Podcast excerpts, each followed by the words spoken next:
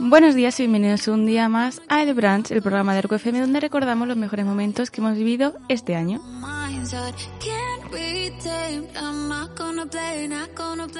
En el programa de hoy hablaremos sobre cuatro programas diferentes y comenzaremos con un fragmento de Huellas Cantabria, en el programa de Radio Animalista donde conversaron con Dulce Aguilera, presidenta de Damac Juristas y de la ONG Corazón de Podenco.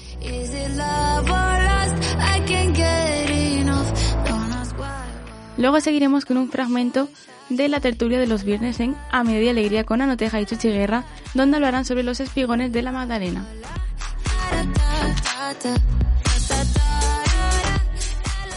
Luego viene El Faradís entrevista a Andando López, docente y escritor de obras como Hasta nunca Peter Pan y la versión de Eric, donde hablarán sobre su taller de educación, diversidad y valores en las aulas.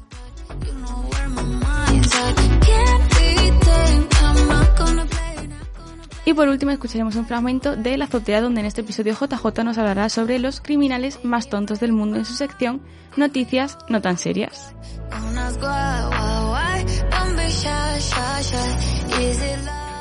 Así que no os hago esperar más, ya que os dejo con el fragmento de Cuidas Cantabria y su entrevista a Dulce Aguilera, presidenta de Damas Juristas y de la ONG Corazón de Podenco, donde nos viene a hablar sobre la realidad de los perros de caza en España.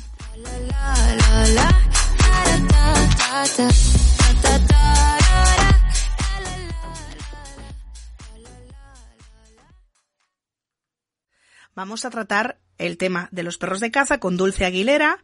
Ella es presidenta de Dama Juristas y también es presidenta de la Asociación Protectora eh, Corazón de Podenco, ¿vale? Así que ya os podéis imaginar un poquito la realidad que nos va a contar Dulce Aguilera en los minutos que vamos a tener con ella de, de entrevista. Sabéis que todos los que hacemos voluntariado en temas de, protección animal, ¿verdad? Que acudimos a protectoras para ayudar a pasear a los perritos, que ayudamos con las difusiones, que estamos bastante presentes, ¿no? En, todas las realidades que se viven en las protectoras de animales. Sabéis que siempre hay un porcentaje muy elevado de perros que van a parar a estas protectoras y que proceden del mundo de la caza. Así que vamos a darle voz a estos animales y esperemos, esperamos que estéis todos, todas muy atentos. Vamos a darle las buenas tardes a Dulce. Hola Dulce, buenas tardes. Hola, buenas tardes. Muchísimas gracias por, por este espacio para, los podencos en concreto y para los perros de caza. Muchísimas gracias por vuestra invitación. Gracias a ti por, por sacar un ratito de tu tiempo para mostrar esta realidad, porque la verdad es que vivimos en un país donde sabemos ya, hay muchos ejemplos, ¿no? De que hay animales de primera, que hay animales de segunda, y con el tema de los perros también pasa, ¿no? Por desgracia parece que los perros de caza son para las administraciones eh, perros de segunda, ¿no, Dulce? De segunda, incluso yo diría que perros de tercera categoría. porque son los grandes olvidados de las administraciones públicas. De hecho, la protección eh, a nivel institucional o a nivel normativo eh, que tienen, por lo menos en Andalucía actualmente, los perros de caza, dista mucho del resto de los animales. Es como si de repente fueran, no sé, los grandes, sí, como tú dices, ¿no? Los grandes olvidados. Como si no fueran perros o solamente por el mero hecho de ser utilizados de manera, eh, como si fueran herramientas, pues ya automáticamente se les deja fuera de, de todo, ¿no? Efectivamente. Aquí mm, vemos que existe una permisividad absoluta por parte del, del sistema a, las horribles salvajadas que le hacen a los, a, los, a los animales. Y yo, bueno, ya sin contar las múltiples infracciones administrativas en las que incurren los poseedores o propietarios de estos, de estos animales, simplemente por el hecho de estar adscrito a una actividad económica que es la actividad de reala. Y muchos de ellos es que ni siquiera están adscritos a esa actividad, no obstante, se realiza de forma fraudulenta. Entonces, mm, gracias a esa permisividad, pues los perros de caza son mm, mm, aquellos que se ve demasiado normal que existan o que viven en unas condiciones de insalubridad bastante elevadas. Y hablo de forma generalizada no puedo no puedo no puedo decir que el 100% de las reales estén en esas circunstancias, pero de forma, mm, en un porcentaje muy, muy, muy, muy elevado, sí que puedo, por la experiencia profesional que tengo, sí que puedo decir con toda rotundidad que efectivamente es así. Un perro de caza está considerado pues simplemente un instrumento de cuando no sirven eh, para, para el fin al que está adscrito pues ya sabemos, por, sobre todo por redes sociales y por medios de comunicación, la forma que tienen el, este gestor de deshacerse de él. Pues desde tirarlo a un pozo, los dejan morir de inanición, alcarlos, los matan a golpes, los tiran a un contenedor aún con vida, los tirotean en plena cacería. Y esto hablo con conocimiento de causa porque son los asuntos que llevo en mi día a día. Son unos asuntos durísimos y crudísimos y además mm, horrorosos que, que, bueno, profesionalmente daña muchísimo a la persona que tiene una mínima sensibilidad, en especial a, bueno, pues a mí simplemente por, por el tema de, por eso constituí precisamente la, protectora Corazón Podenco, un poco para darle visibilidad, para fomentar la adopción de este tipo de raza eh, que por supuesto es una raza, eh, es un perro muy especial, un perro que, que muy cariñoso, em, activo igual que otro, tranquilo igual que otro. Ahí los perros tienen su propia personalidad y no significa por el hecho simplemente de ser podenco que son más activos o que son o que tienen un carácter demasiado especial que necesitan unos, mm, unas especiales necesidades no, no, para nada. Es un perro exactamente igual que cualquier otro. Y, la verdad es que mm, vivimos en una sociedad donde, mm, como decía anteriormente, la, administración, el nivel de protección que, les procura a estos animales es mínimo, mínimo, mínimo, mínimo. Y la verdad es que es muy triste, es muy triste con lo que nos encontramos día a día. A mí me gustaría saber, Dulce, qué es lo que pasó para que tú, como persona, digas voy a invertir parte de mi tiempo en ayudar a que estos animales pues puedan tener una vida un poquito más digna y la consideración hacia ellos pues pues vaya cambiando, ¿no? ¿Qué es lo que sucedió para que decidieras poner en marcha una, una ONG, una asociación de protección como, como la de Corazón de Podenco? Por mí es muy fácil. Eh, yo de siempre, yo vengo de un, del mundo rural, yo, nací en un, en un, pueblo y siempre pues veía mucho, mucho, muchos animales abandonados, en especial galgos y podencos. Entonces, de chiquitita, mm, yo ya tenía una sensibilidad especial hacia, esta raza. Eh, posteriormente, en el año 2009, empecé a hacer casa de acogida y, sobre todo, claro, a mí me venían los perros más necesitados, galgos, podenco y perros de caza. Hasta tal punto de que llegó un momento en que, como no salían, pues mis animales, los que actualmente tengo, son perros desechados de la caza. Muchos de, muchos de ellos rescataron unas condiciones extremadamente crueles. Entonces, en mí nació esa especial sensibilidad hacia este tipo de perros. Por supuesto, mm, ni que contar tiene que mi defensa no solamente radica en la defensa de los animales provenientes del sector de la caza, sino de cualquier animal que lo necesite. Y no solamente de perros y gatos, que es lo, digamos, lo, lo más usual, lo común. No, no, no, ni muchísimo menos. Lo que pasa es, bueno, pues yo por mis circunstancias personales y particulares he tenido o desarrollado una especial sensibilidad hacia ella.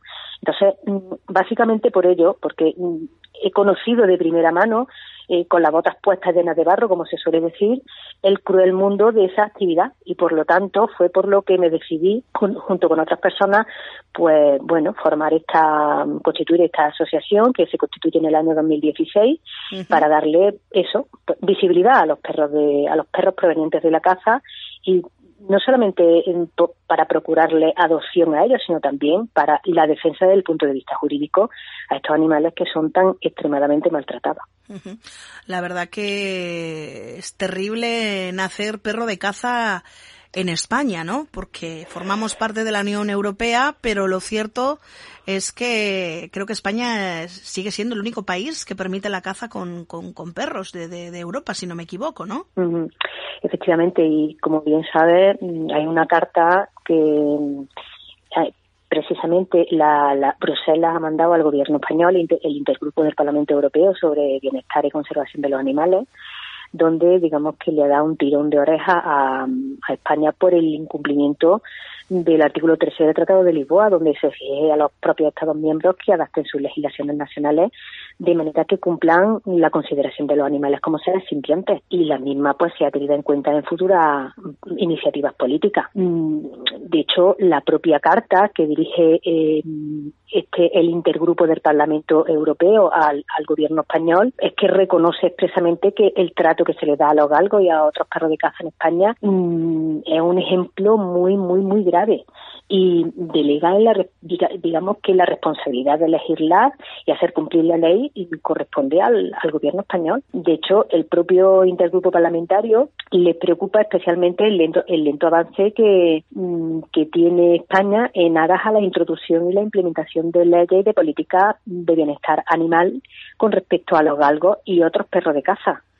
Mm, ellos mismos están considerando que el trato hacia los perros de caza en España entra en contradicción con los valores europeos y con la normativa europea de obligado cumplimiento. Así que consideran urgente la implantación de una ley mm, de carácter estatal que unifique a las 17 normativas de, de autonómicas en orden a la protección de este tipo de animales. Y finaliza precisamente esta, esta carta dándole una serie de, digamos, de consejos, de pautas a seguir en orden a la adopción de medidas de protección animal, que va desde el control a las perreras públicas que están gestionadas por empresas privadas sin ningún tipo de, marco legal estatal que las regule, eh, procurarle un mayor apoyo y de tanto de recursos como de formación a los fuerzas y cuerpos de seguridad del Estado, tanto a nivel estatal, autonómico como local, eh, porque eso sí es verdad que por la experiencia profesional que, que estoy teniendo, eh, muchas veces las fuerzas y cuerpos de seguridad no es que no actúen porque no quieran,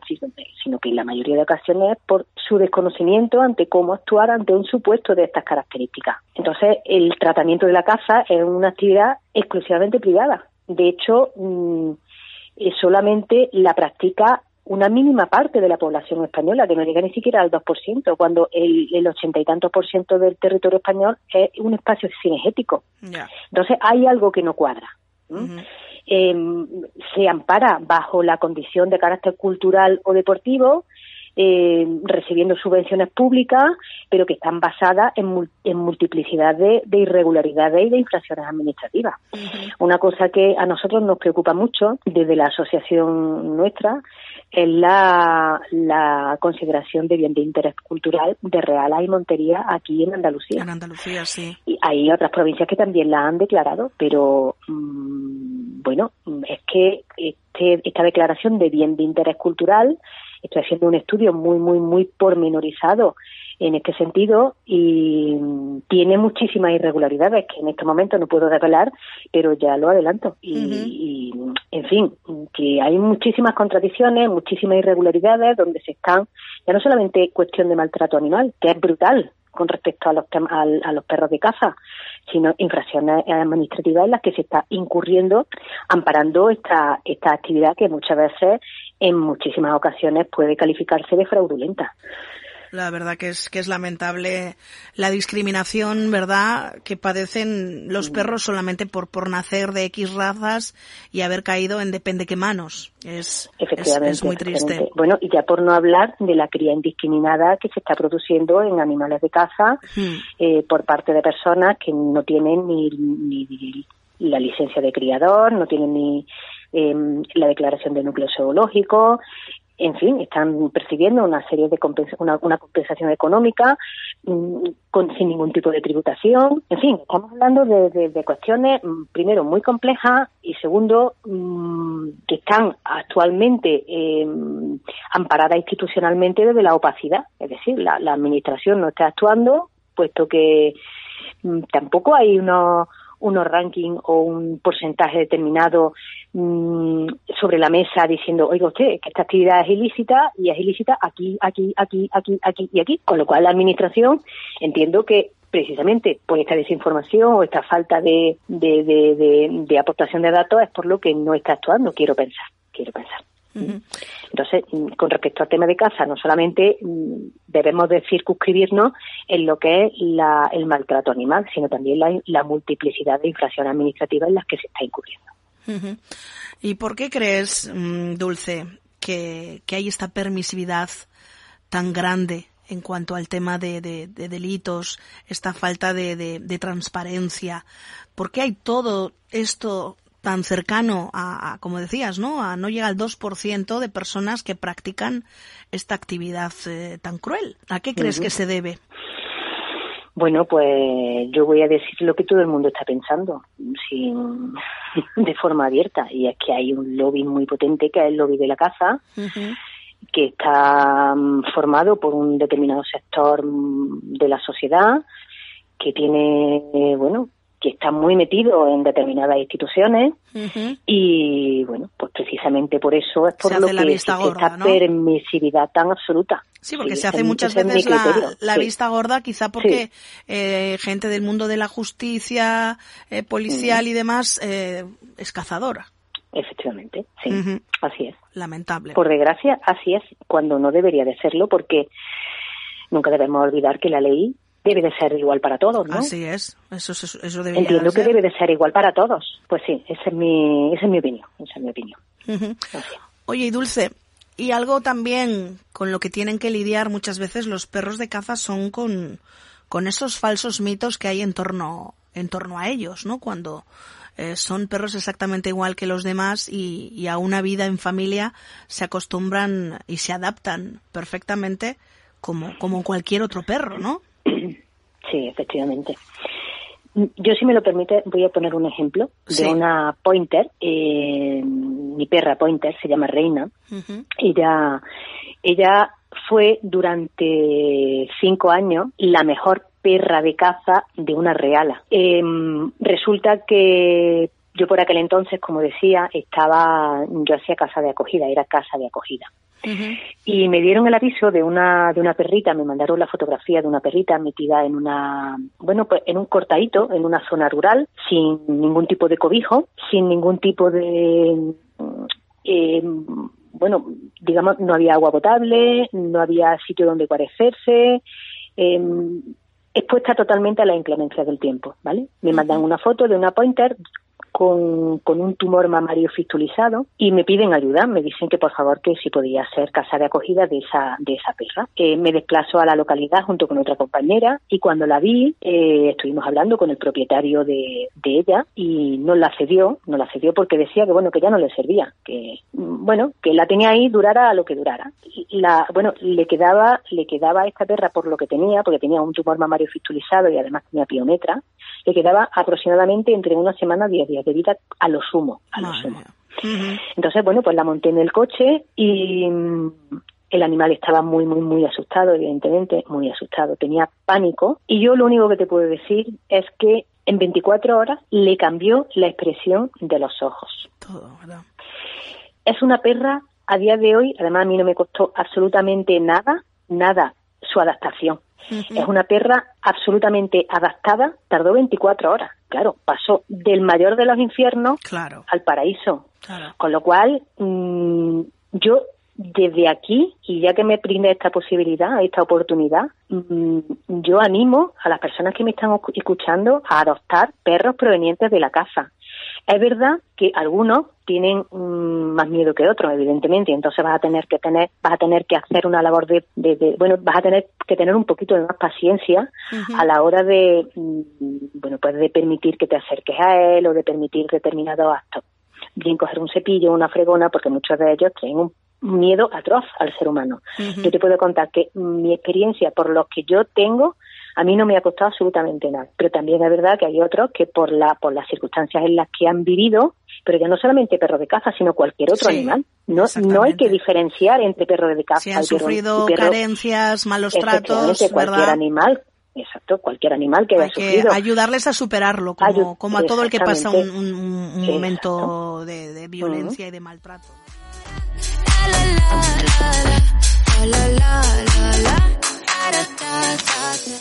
Y después de este fragmento de Huellas Cantabria, seguiremos con la tertulia de los viernes en A Media Alegría con Anoteja y Chuchiguerra, donde hoy hablarán sobre los espigones de la Magdalena con sus tertulianos Andrés, Eliana, Antonio y Quique.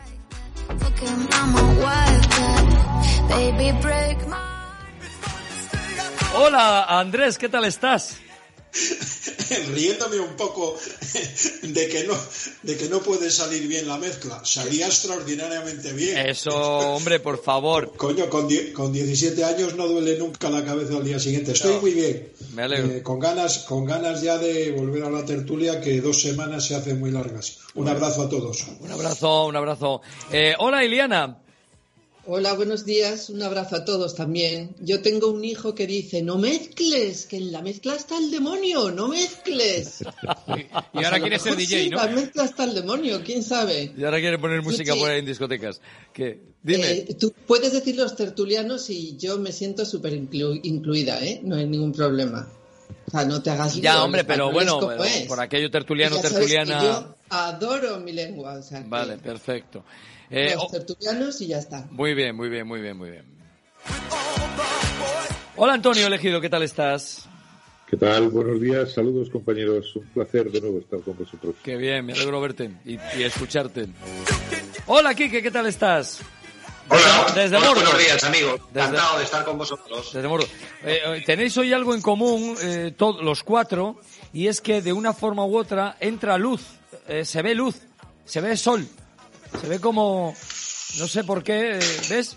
Se ve, se ve vida. Qué bonito. Hace buen día. Los Illuminati les llaman ahora. Sí, parecen los Illuminati. No, no, no. Coño, no. bueno, yo qué sé. En fin, eh, bueno, incluso al de Mordor se le ve hasta con luz. Eh, qué curioso, que ya es decir. Entramos en materia. Bueno, a ver, eh, esta mañana lo hablaba yo con Andrés porque tenía que mandárselo a alguien para que no se me olvidara, porque me había comprometido con la persona que me lo había mandado, eh, me lo mandado al Facebook, Aurora, y me decía, oye, ¿por qué no habláis de los espigones de la Magdalena? Y entonces esta mañana yo le dije, sí, sí, tú tranquila, que lo vamos a hablar. Y dijo, a que se me olvide y quedó mal, a que se me olvide. Y como yo sé qué cabeza gasto, dije, va, le voy a mandar el mensaje al abuelo y si no me acuerdo yo, se acordará él. Entonces, bueno, pues que que igual ha pasado un poco, hemos pasado un poco por alto lo de lo del eh, y ahora que además ya llega el buen tiempo, ya que dentro de nada vamos a estar en la playa, lo de los espigones de la Madalena para eh, bueno, pues que se ha hecho para evitar que la arena se se vaya, se la lleven cuando hay marejada en invierno, cuando hay muchas olas y cuando tal, ¿no? Y, y claro, eh, hay gente que está a favor de los espigones porque dice que es la solución. Hay gente que no quiere los espigones, porque dice que eso es ahí poner un, mamotreto que, que, lo que hace es perjudicar las vistas y la estética. Y entonces yo no sé, eh, el que no quiere espigones, es que la verdad que no, no he indagado mucho en la historia. ¿eh? Yo he hecho, yo he hecho un un momento, un momento. y una pregunta, solo os dejo ahí.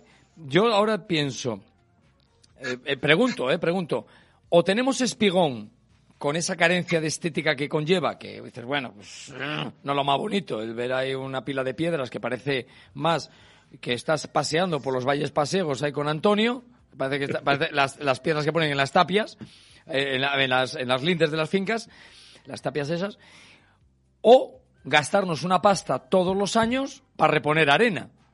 Cosa que me parece también decir, joder, vaya lujo asiático esto de tener que gastar todos los años una pila de dinero para poner arena. Entonces, esas son las dos soluciones. Y ahora te pregunto, eh, Andrés, tú que has indagado y te has informado, cuéntanos. Vamos a ver, en, una ciudad tan conservadora como Santander, eh, lo que se me hace cuesta arriba es que no quieran conservar la Madalena como ha sido toda la vida. La Madalena fue una dársena, una dársena con piedras igual que la del camello, exactamente igual. La naturaleza hace lo que quiere cuando quiere y la fue llenando de arena. Arena que se vacía en invierno debido a los temporales, pero que luego viene el Ministerio de Fomento y te la rellena todos los años. El costo de ese relleno, que lo hacen en todas las costas de España, o en muchos sitios, Marbella, Benidorm, eh, Levante, en muchos sitios, concretamente la Madalena no llega a los 100.000 euros al año. Y dices, vale, puede parecer mucho, ¿no? Pero dice, coño, es que resulta que la limpieza de, los, de la ciudad y de los jardines son 10 millones de euros. La limpieza de las playas es un millón de euros. Y la obra, esa que están haciendo, que pagamos todos, aunque la pague el Ministerio de Fomento, Resulta de que cuesta 3 millones y es un auténtico despropósito. Para mí es una caca con cada kilo en una playa que sí, que es una playa de la ciudad, como puedes imaginaros que es que se empieza a llevar ahora el, mar porque cambian las mareas, la arena del salinero y montamos unos diques no sé dónde, pero bueno, para que no se la lleve. Eh, mm, ¿Por qué no? ¿Por qué eh, la gente que se preocupa de eso no se preocupa de que se tire o se arregle el balneario que está entre la Madalena y los peligros, que eso es una, una auténtica pocilga? Se cerró hace como dos años y lo único que hace es caerse. Lo único que hace es estar lleno de basura todo. Una pregunta, Andrés. Eh, eh, eh, ¿Has visto cuánto reporta tener la Madalena ah, en, perfecto estado de, uso? ¿Cuánto reporta a la ciudad? Pero si ha estado siempre. yo no sé dónde está el problema siempre ha estado en perfecto estado de uso. La alcaldesa salió un día y dijo que es que los santanderinos querían tener la playa eh, disponible todos los meses del año. Es decir, ahora resulta que nos enteramos, yo he vivido en Santander la mayor parte de mi vida. Ahora resulta que los de Santander necesitamos, Santander Capital, la playa de la Magdalena para ir en enero. Vamos a ver, en Santander el verano y los turistas vienen a la playa y vienen a, disfrutar de la calidad de vida que hay en esta provincia, es decir, a comer, a beber. Si hace bueno me voy a la playa y si hace malo me voy a comer y a, tomar blancos. No se viene como a Benidorm, que a Benidorm se va a la playa, al sur se va a la playa. Eh, eh, no confunda. Yo el otro día pasaba, no, el otro día no, ayer concretamente pasaba por delante de mi ex eh, casa de trabajo del Banco Santander y oí decir a una gente Parece mentira lo que han puesto aquí, que la verdad es que han puesto allí un mamotreto de casetas para la obra que están haciendo. Dice, ¿cómo puede dar permiso el ayuntamiento para hacer esto? Bueno, pues es, otra de las cosas que pasan en Santander con los STVs. Eh, Iliana, por ejemplo, que siga, porque yo os estoy, dando paso según lo tengo aquí puesto en mi pantalla. ¿eh? Yo la verdad es que mm, pues es lo mismo que hablábamos el otro día con lo de los molinos, ¿no? Que expertos hay en estas cosas y a mí me gustaría saber lo que los expertos de verdad, no los expertos ideológicos, opinan sobre el tema. El problema está en que ahora toda expertitud pasa por la ideología. Yo tengo que decir que a mí el espigón, o sea, yo soy una fanática de la estética, que quede claro y el espigón estéticamente no me molesta, como no me molestan las tapias esas que tú decías, Chuchi, que me parecen maravillosas de piedra de los pueblos de Cantabria. Son una, vamos, eh, luego, em, espigones, pues hay en, montones de playas de España y a nadie le parecen mal. Eh, a mí me parece que, bueno, que incluso el espigón ese, pues que puede servir mm, para muchas otras cosas, además de para no llevarse la arena. No sé eh, las cantidades que cuestan, eso no lo sé, nos lo acaba de decir Andrés, pero si todos los años son 100.000 euros, pues esos 3 millones a lo mejor se amortizan llegado un momento, ¿no? Eh, creo recordar que en algún momento se dijo que había problemas para rellenarlo, o sea, que llegaría un momento en que eso ya no se podría seguir rellenando y entonces la playa pues ya no se podría arreglar. Desconozco. Entonces, eh, digo, a mí desde luego no me molesta el espigón, no me molesta ni estéticamente, ni creo que sea un problema mm, ecológico, teniendo en cuenta lo que digo, que se hacen en montones de playas y aquí no ha pasado nada.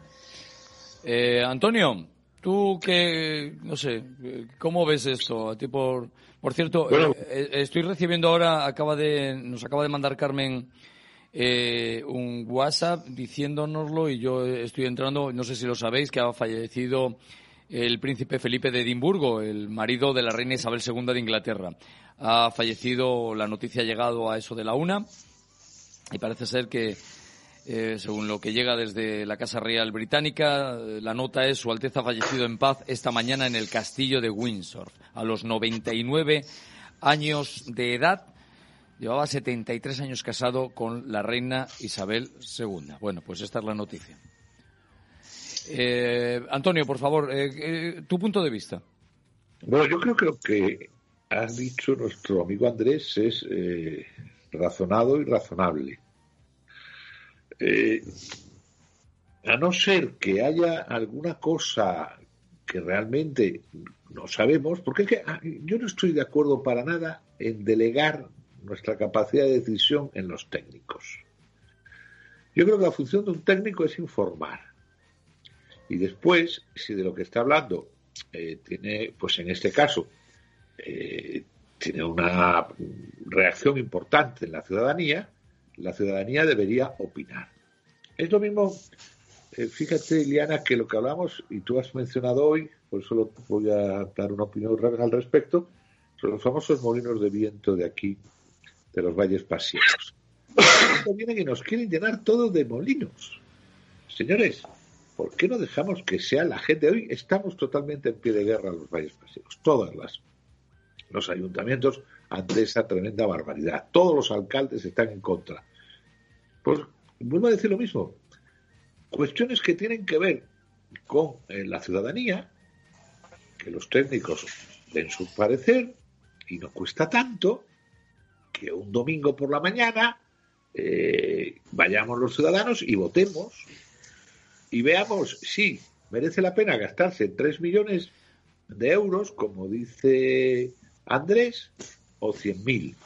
Eh, y no sé por qué dices así, Andrés. Parece que. ¿Qué es la democracia?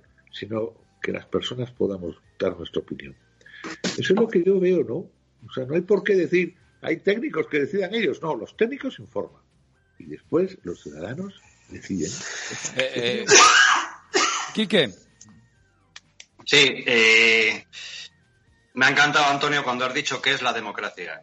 Me encanta esa pregunta. Y más en días como hoy. Mirar, yo en el tema de los espigones de... Eh, también tengo que hacer una rectificación de lo que dije el otro día de los molinos de viento, porque yo me he estado informando un poco y los molinos que quieren colocar en los valles pasiegos creo que es una estafa para la región. ¿no? Yo el otro día estaba a favor de ellos, pero tengo que rectificar.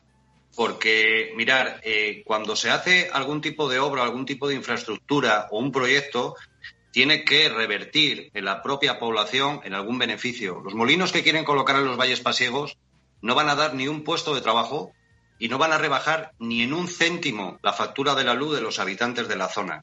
Por lo tanto, tiene un tufo brutal a ser un pelotazo, un pelotazo de alguien. Yo no voy a decir de quién, pero de alguien. En el tema de los espigones es un tema, lo primero, viene avalado por la universidad, si es que eso sirve de algo.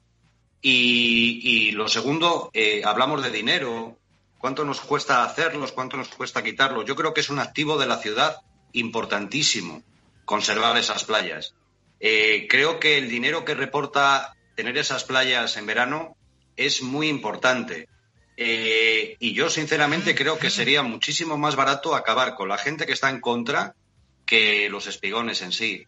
Eh, tenemos muchísimos ejemplos. El centro Botín también fue un drama.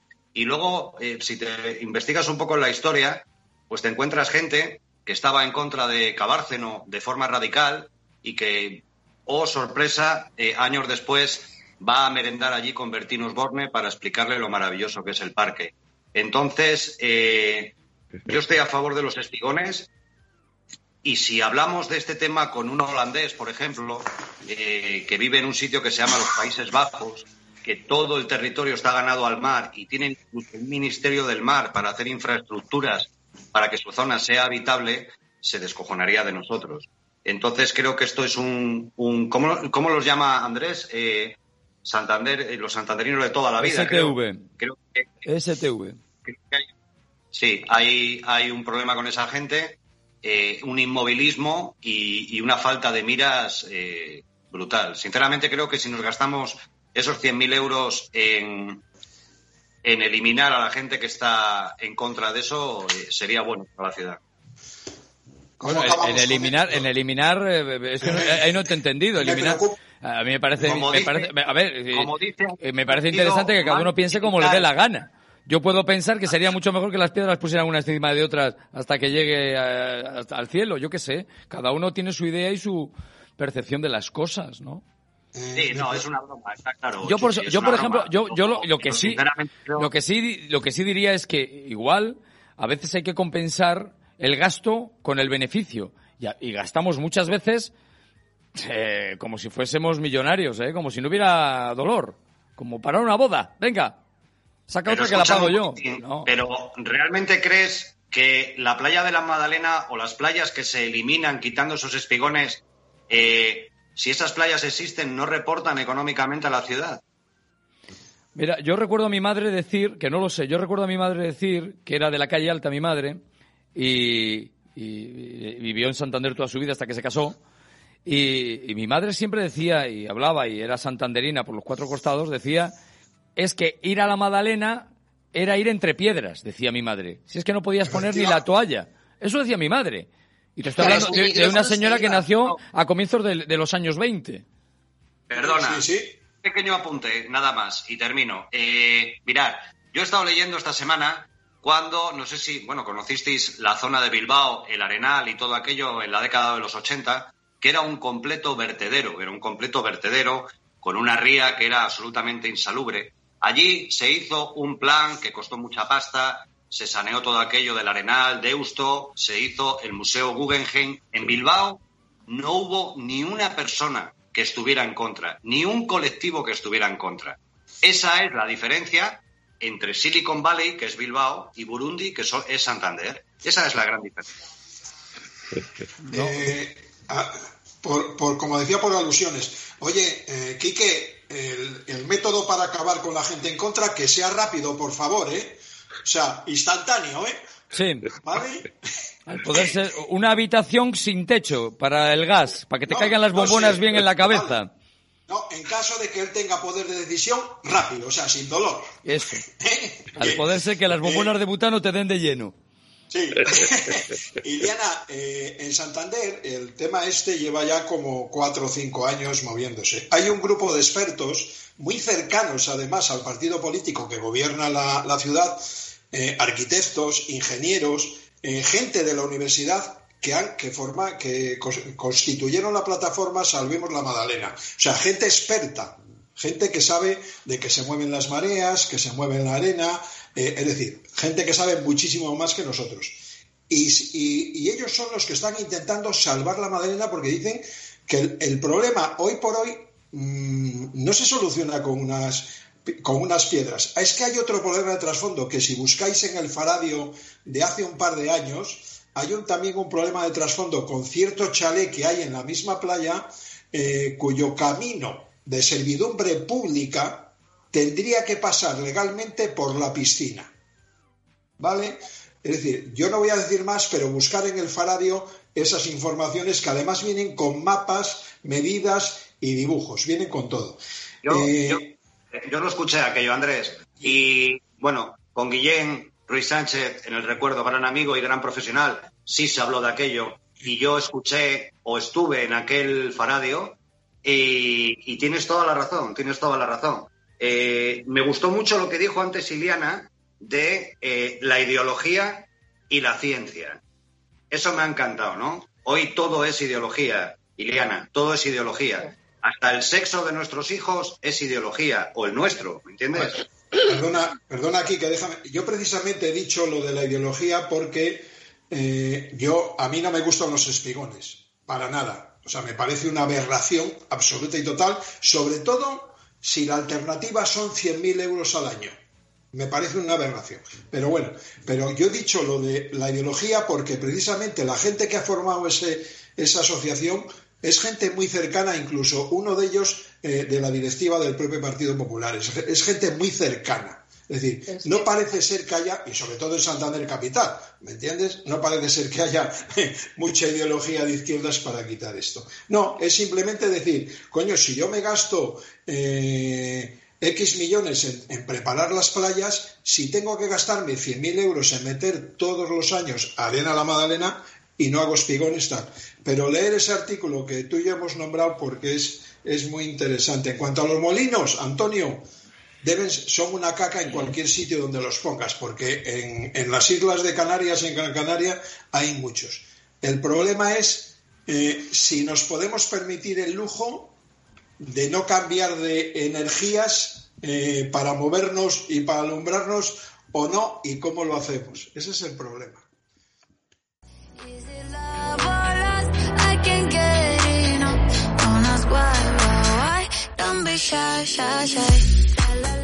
Y después de la tertulia de los viernes en A Media Alegría, seguiremos con el su entrevista a Andando López, docente y escritor, donde nos hablará sobre su taller de educación, diversidad y valores en las aulas.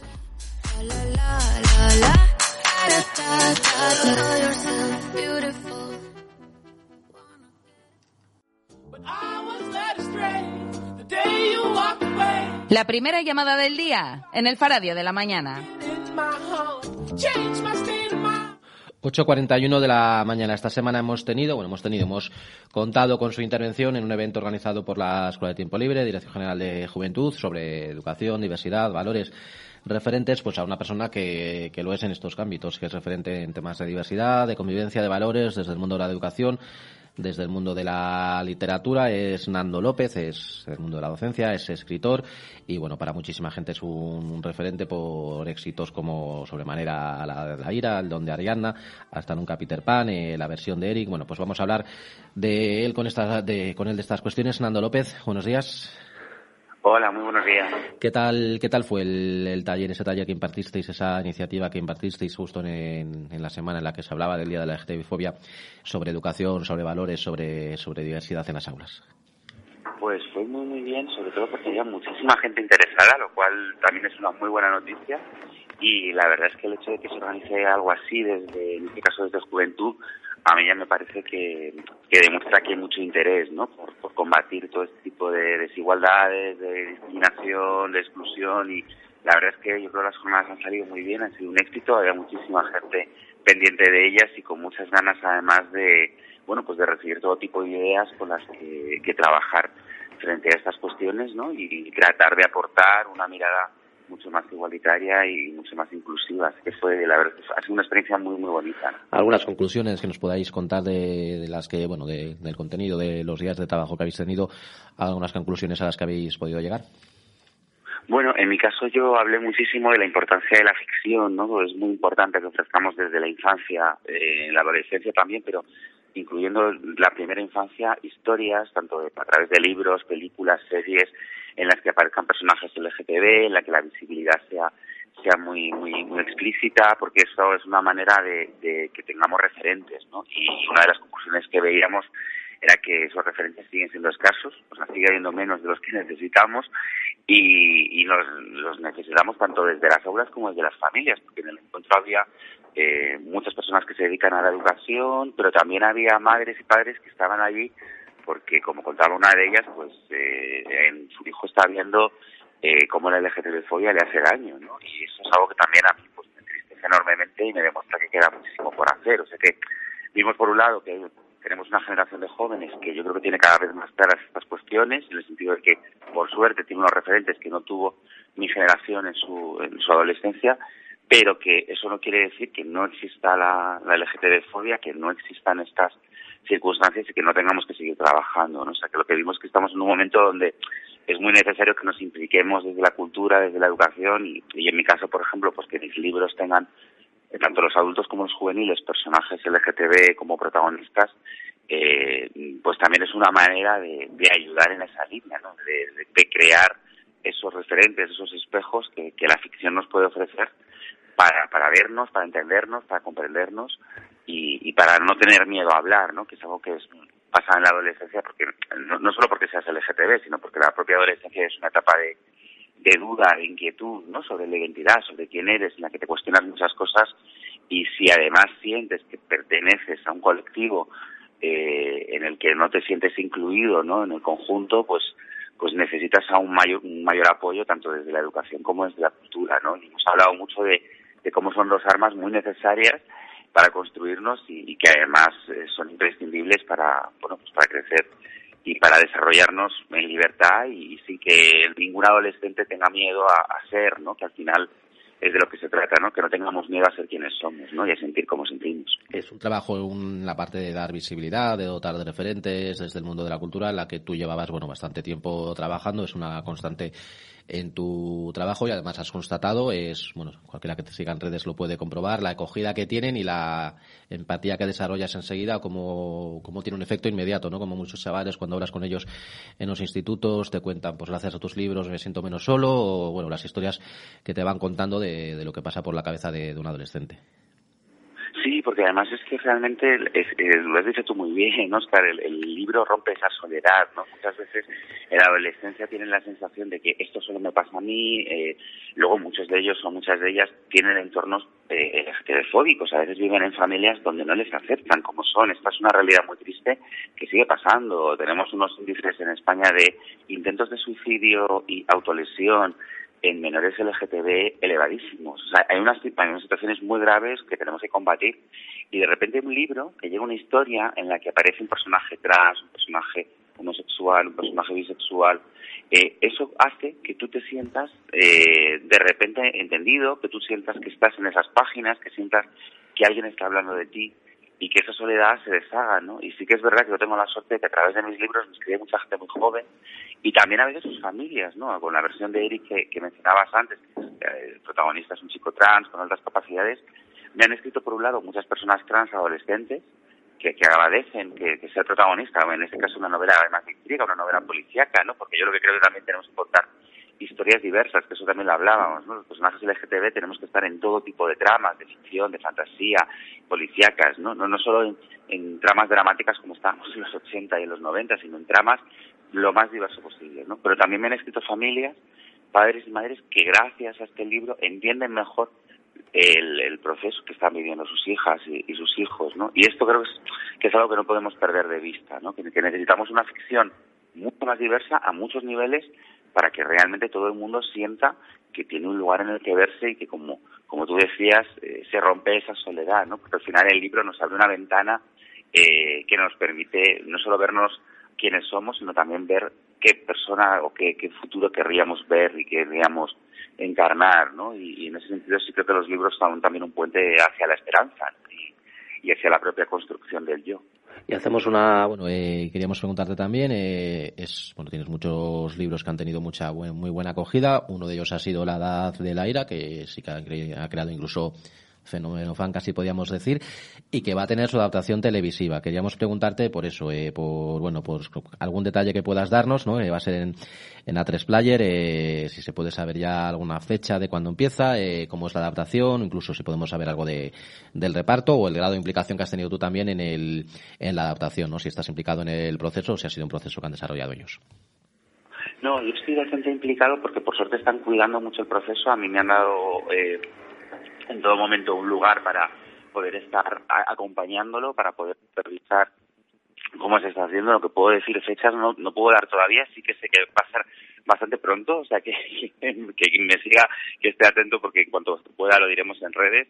De momento ahora está el proceso de casting, se está seleccionando al elenco, eh, los guiones están, bueno, pues están en marcha, yo he podido supervisarlos, he podido opinar sobre ellos, aportar también ideas al respecto no he querido en este caso escribirlos, yo hice la versión teatral de la novela en su momento, pero la versión televisiva prefería que la hiciera gente que estuviera muy dentro del mundo televisivo, que son en este caso Juanma Ruiz y Lucía Carballal, y es una va a ser una miniserie de, de cuatro episodios que mm, yo creo va a ser una, una especie de serie tanto que se está cuidando que sea una serie eh, con una estética y con una narrativa muy contemporánea, muy, muy cuidada, en la que se aúna, por un lado, lo realista. Vamos a ver una serie que trata mm, el mundo adolescente con mucho cuidado, con mucho amor, y desde una mirada muy, muy realista y a la vez muy poética. Yo la, verdad es que creo que va, a ser una serie muy especial. Yo por lo que lo que se está haciendo y cómo está desarrollándose el proceso, lo único que puedo decir es que creo que se está cuidando muchísimo y, y que se está trabajando con, con un gusto exquisito ¿no? y con, con mucho amor a la novela y también a la propia obra de teatro, ¿no? porque los dos textos están siendo un poquito la base de lo que se está construyendo. Así que nada, con muchas ganas de, que salga y de que, de que se pueda ver y que ojalá también, bueno, pues eso no solo de pie a que se siga leyendo mucho la novela, que es verdad que La Edad de la Ira lleva 10 años publicándose ininterrumpidamente, sino también a que dé mucho pie a hablar de, adolescencia, de identidad y, precisamente uno de los temas que, que se ponen en, en, cuestión en esta en esta historia y que vamos a ver también en la serie es, es esa LGTB-fobia familiar, ¿no? ¿Qué ocurre cuando cuando vives esa violencia? Que además, otra de las conclusiones, ¿no? Como antes me preguntabas, Oscar, que, que también se ve en la serie y en la novela, a la que llegábamos también en estas en estas jornadas, es que muchas veces esa violencia LGTB-fóbica es una derivación de la violencia machista. O sea, al final, la LGTB-fobia no deja de ser una vertiente del machismo y, y por tanto lo que necesitamos es una educación mucho más feminista ¿no? para, para vencerla y, y eso también es algo que se va a ver a través de, la serie de los personajes. ¿no? Así que sí, estoy involucrado en el proceso y, y, la verdad es que está siendo un viaje muy bonito y bueno, yo confío en que, en que va a salir una serie muy muy especial y que bueno, ojalá guste tanto a la gente que ya ha leído la novela como a quienes ojalá se animen a hacerlo después, ¿no? Bueno, pues deseando, deseando poder verla, Nando López. Muchísimas, muchísimas gracias por darnos unos minutos de, de entrevista.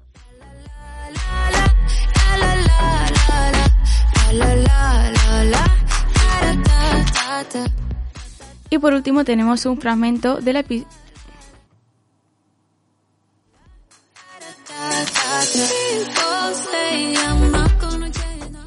Y por último tenemos un fragmento de La azotea donde en este episodio JJ nos hablará sobre los criminales más tontos del mundo en su sección Noticias no tan serias.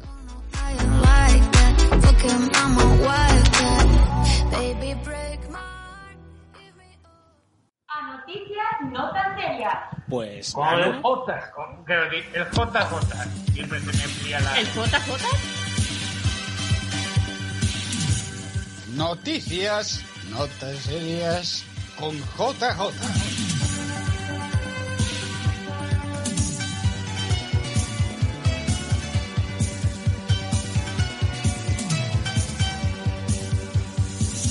Lo, lo, lo, lo, Madre mía, don Javier, don Javier, tenemos un cacao ya con tu nombre, no sabemos ya cómo llamarte.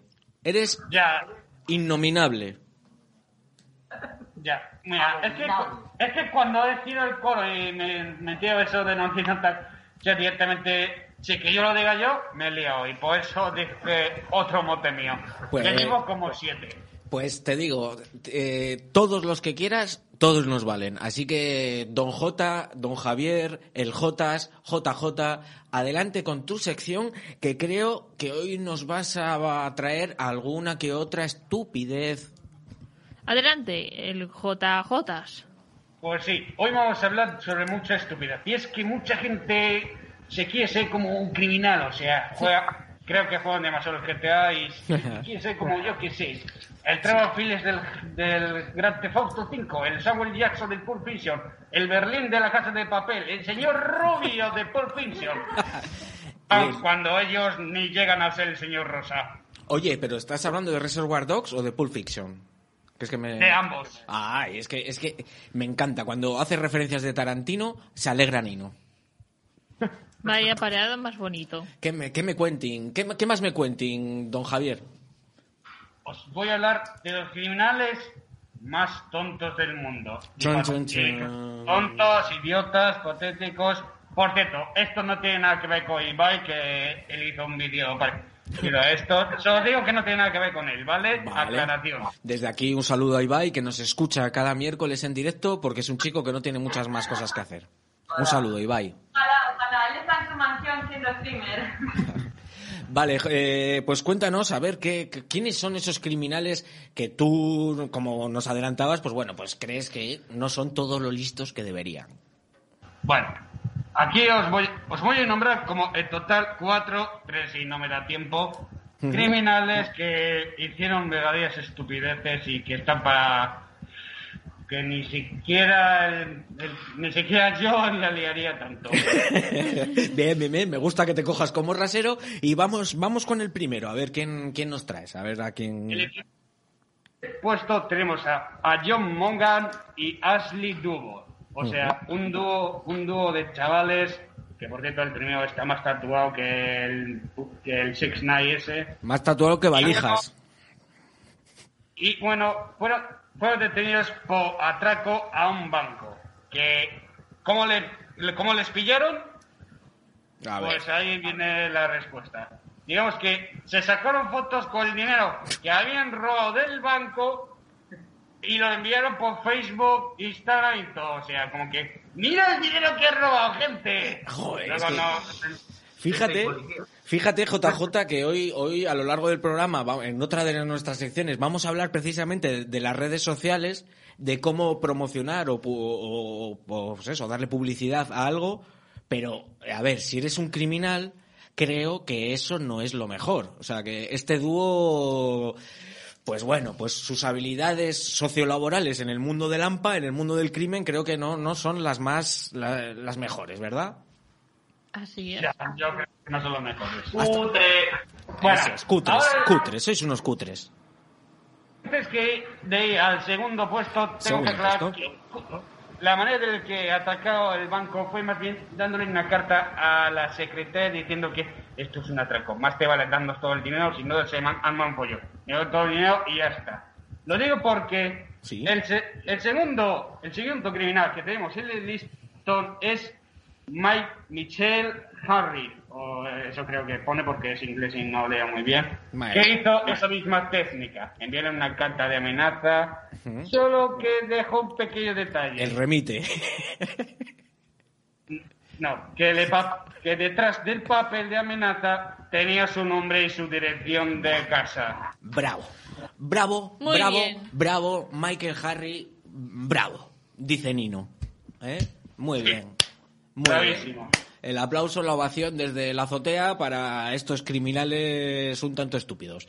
Y, oye, imagínate que la policía, aún así con esos datos, no lo hubiese pillado. Ahí tendríamos ya, estaríamos hablando ya de, de, pues, pues, pues, pues, bueno, de, de- de la estupidez al cuadrado. Oye, y, y Michael Harry, pues probablemente, pues bueno, acabaría entre rejas, supongo. Obviamente, obvi- obvi- obviamente todos aca- acaban en rejas. Vale. Nadie se libró. Vale, ¿y qué más, qué más criminales eh, has recopilado que, de estos que cometen estupideces? En el siguiente puesto tengo dos tipos que son muy famosos y por lo que hicieron se les llamaron tonto y retonto. ¿Nino y Valijas? que ver- no tiene nada que ver con la película de Jim Carrey y el otro. Ah, la de los tontos muy tontos. Ah, Qué vale. buena es esa película. Esa lo he visto, la he visto yo, que uno chupa una farola y se le queda la, la lengua pegada. Bien, bien, pues, pues bien, ¿quién- ¿quiénes son? ¿Quiénes son? Desvélanos su identidad, JJ. Bueno, el prim- bueno, esos dos el se trata de Mayu Miguel, o eso creo que se llama, y Joel Miller, que no tiene, que por cierto, el Joel Miller este no tiene nada que ver con el Joel de, la, de The Last of Us, ¿vale? Aclar- segunda aclaración. Claro, claro, está bien aclarar cuando más, es más, cuando vas a, hablar de los crímenes que ha cometido, mejor dejar de fuera a los que se puedan confundir con él, ¿no? Pues sí, pues M, eh, M y J, ¿qué hicieron? ¿Qué hicieron estos dos? Bueno, digamos que estos tíos estaban ahí de fiesta, ahí, borrachera y ello, cuando se le se ocurrieron la idea de atracar en la casa del vecino. Sí, pero claro, no podía ir, no podía ir al descubierto. Entonces, ¿qué hicieron? ¿Ponerse pasamontañas? Nada, nada, se cutre. ¿Qué hicieron? Se pintaron con pintura permanente en la cara. Sí, en la película sí. Joder. Oye, pues eh, JJ, o sea, cre- creo, creo No sé que... si lo podéis ver, pero no lo- así lo- quedaron. Madre Uh, mía. ah, Bueno, sí, bueno, bueno. es igual que en la película. Se lo, se lo retransmito a, lo- a los oyentes de la radio que no, que no pueden disfrutar de la cara de estos dos poco listos, cuando menos delincuentes, que pues claro, eh, se dejaron el permanente y parece que venían de una despedida de soltero de Las Vegas en la que acabaron en el estudio de un tratador borracho. O sea, Sí, sí. no sé si con esto os hacéis una idea. Oye, eh, JJ, eh, estos, estos, estos últimos que has, que has sacado, en mi opinión, me parecen los más estúpidos de todos, ¿eh? Porque, quiero decir, viéndoles la cara cómo quedó, además, cuando utilizas un rotulador permanente, ¿qué te hace pensar que no vaya a ser permanente? No sé, pero no quiero imaginarme cómo salió, pero por lo menos el Joel Miller de este lugar se metió en la cárcel y no le golpearon como con un palo de golf como el Joel de, de las topas. Ah, bueno, oye, eso, eso que ganó, eso que ganó, y es que no hicieron el, el hoyo 13 en tres bajo par, ¿vale? O sea que el bueno de Joe Miller, eh, pues bueno, aunque no es la persona más agraciada en cuanto a su capacidad intelectual, pero, eh, pues bueno, desde aquí le deseamos una pronta reincorporación a la sociedad. Bueno. JJ, ¿tienes más o tienes más delincuentes o, has- o ya se he perdido Bueno, la cuenta? Bueno, bueno, la verdad es que iba a acabar hasta que me encontré con otro que dije, ¿Sí? tengo que ponerlo sí o sí. O sea, eso es lo típico de un criminal loco. O sea, tenía que ponerlo sí o sí. Venga, a ver. Se ¿quién llama Carrie Rowland, no tiene nada que ver con Carrie Russell Rowland Leaders. Y se trata, bueno, no tengo fotos de él, pero tenía que ponerlo porque intentó atacar una casa de subastas con un pepino. ¡Joder! ¿Pero qué, qué se pensaba? ¿Que había gatos los que regentaban ese lugar? Les puso, les puso el pepino al lado de la comida a ver si se asustaban los señores del banco. Con un, con un pepino. Lo siento mucho. No- A Oye. es que, hombre, un hombre que usa una fruta como un pepino, o sea, ya un viste pepino. películas que te amenazando una fruta, una zanahoria, un plátano. Tienes que poner esto por cojones. A ver, ¿sabes? claro. Oye, JJ, tú atra- si, si fueses a atracar un banco, ¿qué lo harías? ¿Con, con un pepino, con una zanahoria o con un kiwi? Que aprovecho para explicar que funciona muy bien para los, las personas estringidas, estreñidas, perdón. Es un estringente. Vale. Creo que con una zanahoria, porque ni yo me lo quiero comer.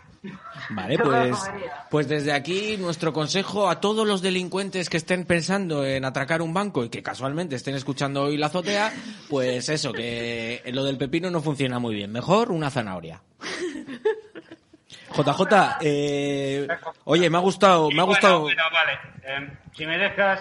Sí. Por mí ya he acabado, por mí ya he tenido suficiente. Lo has hecho, me ha no- gustado. No, os escri- no os hagáis los criminales, que si no acabaréis como estos, muy, y de una forma muy humillante. Sí. Y bueno, ya me marcho de aquí y por lo que...